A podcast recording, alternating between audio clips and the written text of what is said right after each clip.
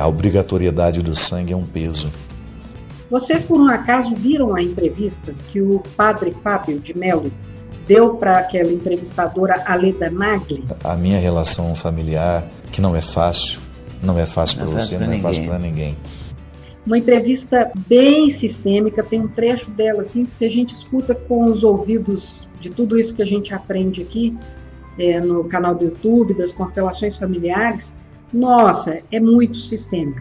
Mas eu senti que ali começou a puxar, sabe, a abrir a caixa de Pandora de muita coisa que estava guardada dentro de mim. Ele fala sobre a irmã dele, que se suicidou. E eu, eu passei a ter muito respeito pelos que se matam. Ele fala da síndrome do pânico e de como os vínculos sanguíneos, os vínculos de família, deles a gente não escapa. Então é muito interessante como intuitivamente ele faz um discurso bastante é, harmônico com o que a gente aprende aqui no, no canal de constelação familiar. Olha que interessante. A doença dele começa após o enterro da irmã. Ele não conseguiu chegar para o enterro da irmã, chegou um dia depois, devia estar viajando, cumprindo sua agenda. E aí, depois disso, começou a dar os sintomas da síndrome do pânico no Padre Fábio. E ele fala que ele teve a oportunidade de fazer uma meia-culpa com a irmã porque ele não respeitou a doença dela. Inclusive, fiz uma meia-culpa em relação à minha irmã. Então, veja, bastante condizente com o que a gente sempre traz aqui.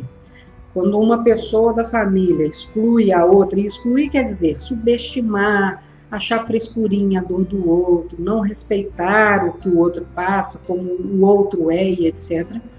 Porque sempre que ela dizia isso, eu interpretava como alguém que queria chamar a atenção. E não é assim não. Às vezes as pessoas não estão querendo chamar a atenção, elas estão querendo resolver os seus problemas. Então.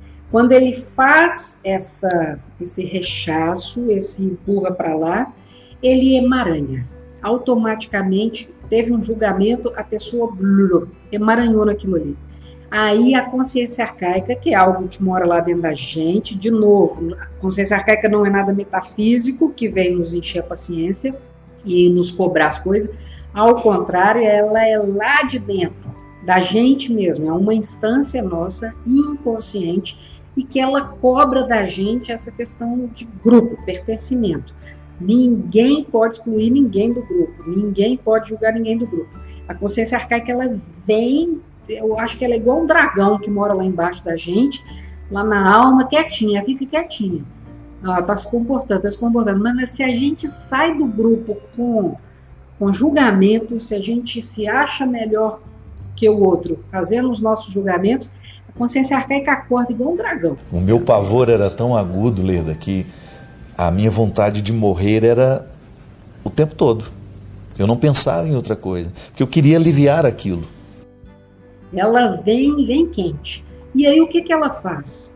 ela nos coloca na mesma situação que aquela pessoa, e às vezes até pior, para que a gente aprenda a respeitar a dor do outro. Julgou a gente, emaranhou, ferrou. Olha aí o que, que ele está passando, né? Ele fala que racionalmente ele não consegue lidar com isso. E aí ele faz esse meia-culpa com a irmã. É, passei a interpretar diferente, sabe? Esses pedidos de socorro. Me humanizou muito mais. Sempre essa coisa da gente subestimar o outro, achar que a gente é melhor que o outro.